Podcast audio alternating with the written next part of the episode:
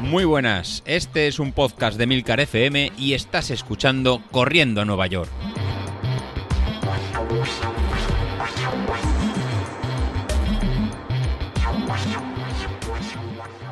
Muy buenas a todos, ¿cómo estamos?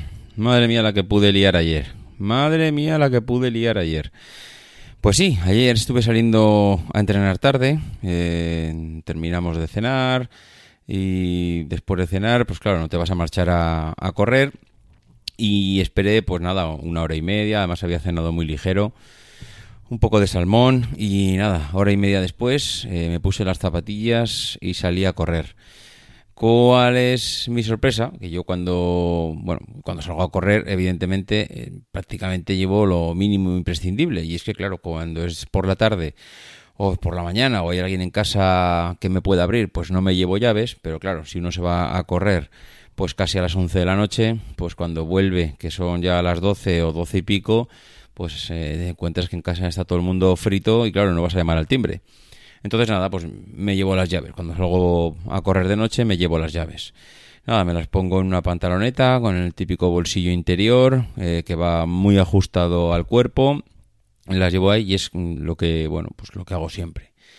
Había corrido ya eh, unos 5 kilómetros, 5 o 6 kilómetros y noto como un pinchazo en la espalda y no sé, digo, qué raro. Me giré un poco la cabeza, porque era casi como si alguien te hubiera tocado, me hubiera tocado con la mano por detrás. Y giro un poco la cabeza y, no noto nada, pero de repente noto como algo me toca también la pierna. O sea, ya ha sido justo en la cintura, en la espalda, y noto como una especie de pinchazo. Noto luego como algo en la pierna y, y no sé cómo me dio por girar la cabeza de nuevo, o girarla un poco más, y como iba con auriculares, claro, yo no oí nada, pero sí que noté un brillo y, eso es lo que me hizo pensar que algo más había pasado. En ese momento, pues ya prácticamente me había detenido porque iba girando la cabeza, pero eso que vas mirando hacia atrás y ya pierdes el ritmo y, vi como algo brillaba en el suelo. Miré hacia atrás y la llave, madre mía. Claro, llevaba dos llaves, la llave suelta del portal y la llave suelta de casa. Eh, en esto que digo, ostras, tú que he perdido la llave. Entonces, nada, me agacho por la llave, la cojo, voy a meterla al bolsillo y, oh sorpresa, la otra llave no estaba. Mm, digo, no me fastidies que he perdido la otra llave y no me he dado cuenta. Pues allí buscando, se habrán caído las dos a la vez, no se habrán caído. Eh, empecé a mirar por atrás. Eh, y dije, bueno, pues hasta aquí ha llegado el entrenamiento, porque claro, no me voy a, no voy a seguir corriendo cuando he perdido la llave de casa eh, no tengo quien me abra, mm, voy a buscarla, voy a, voy a retroceder sobre mis pasos, pero claro, mm, retroceder sobre tus pasos al final supone, pues, eh, vamos, estaba a 5 kilómetros de casa, ya no sé a qué hora voy a llegar hoy, porque seguramente no la encuentre, era de noche, había muchas zonas oscuras por la calle, y si iba a volver los 5 kilómetros eh, andando, revisando el suelo, que ya vas más despacio, si andando más despacio, si vas revisando el suelo, a ver dónde ha podido caer la otra llave durante todo el trayecto que has hecho, pues ya ni te cuento. Eh, creo que al final iba ya más pendiente de a ver qué hago. Le mando un mensaje a mi mujer que estará ya dormida y no lo va a escuchar. Eh, me lío a pegar allí timbrazos en casa a ver si alguien me ayuda, o sea, alguien me ayuda, alguien me abre Claro, yo qué pasa, que la puerta del, del hall de entrada de casa la cierro para, o sea, aparte de cerrar la puerta, luego tengo otra puerta que da al salón y esa la cierro pues para que cuando vuelva luego pues no despierte a nadie, haga el mínimo ruido, pueda ir a la cocina tranquilamente y poder beber. Bueno, ¿qué pasa? Yo decía, madre mía, no solo he perdido la llave, sino que además cuando vuelva a casa voy a llamar al timbre y nadie me va a oír porque está la puerta del hall cerrada y mi mujer está en la habitación a la otra punta, que tiene un sueño que ya puede caerse la casa encima. Digo, no, si ya me veo pasando la noche aquí en la calle, en, el banco, en fin. Pues eh, tuve suerte, tuve suerte porque a los 200 metros de haber tirado para atrás, allí apareció la otra llave. No os podéis imaginar, casi lloro de alegría. Bueno, me dieron ganas hasta de seguir entrenando, no os digo más, que ya tenía un cuerpo como para seguir entrenando.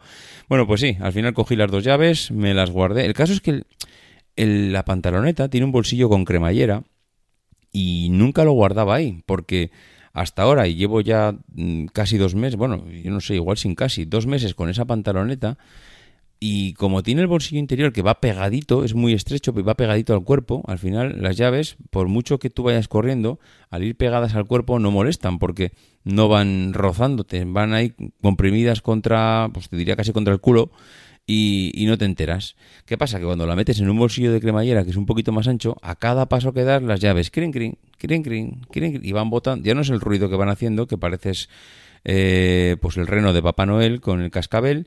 Y ya no es el ruido que vayan haciendo, que eso, bueno, pues mira, chico, mala suerte, es una llave que va golpeando contra otra, tampoco aquello es, vamos, 200 decibelios.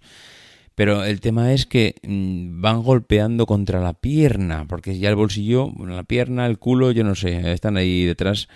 Y claro, el problema ya es que vas corriendo y no quieres nada que te vaya golpeando. Quieres ir lo más, vamos, eh, lo más aséptico posible a todo y no quieres, pues eso, nada que te vaya rozando ni golpeando. Pero mm, no sé, ya llega un momento en que después de lo que me ha pasado, pues desde luego no me planteo el volver a poner las llaves allí, porque ayer, pues por un milagro, no las perdí. Pero claro, no voy a repetir jugada. Así que, no sé, me gustaría saber, a ver si alguno de los que me escucháis, qué métodos utilizáis para cuando tenéis que llevaros cosas. Porque claro, mm, es que al final las llaves de casa en muchas ocasiones te las tienes que llevar, sí o sí.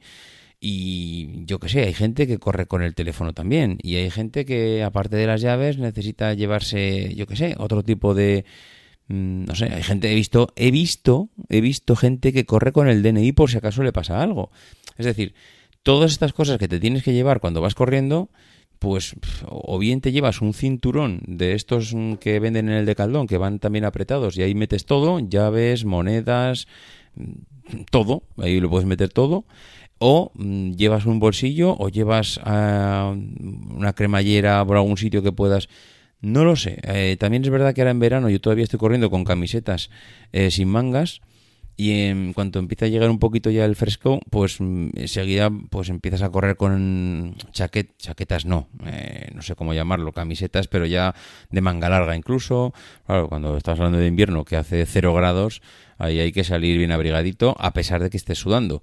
Entonces, en ese tipo de camisetas que ya son un poquito más fuertes, más resistentes, sí que suelen llevar alguna pequeña cremallera en el lateral y ahí ya puedes meter las llaves. Pero claro, te pasa lo mismo. Esas mm, llaves en esos bolsillos laterales, si la prenda no es muy ajustada, acaban golpeando. Tampoco me suelen gustar.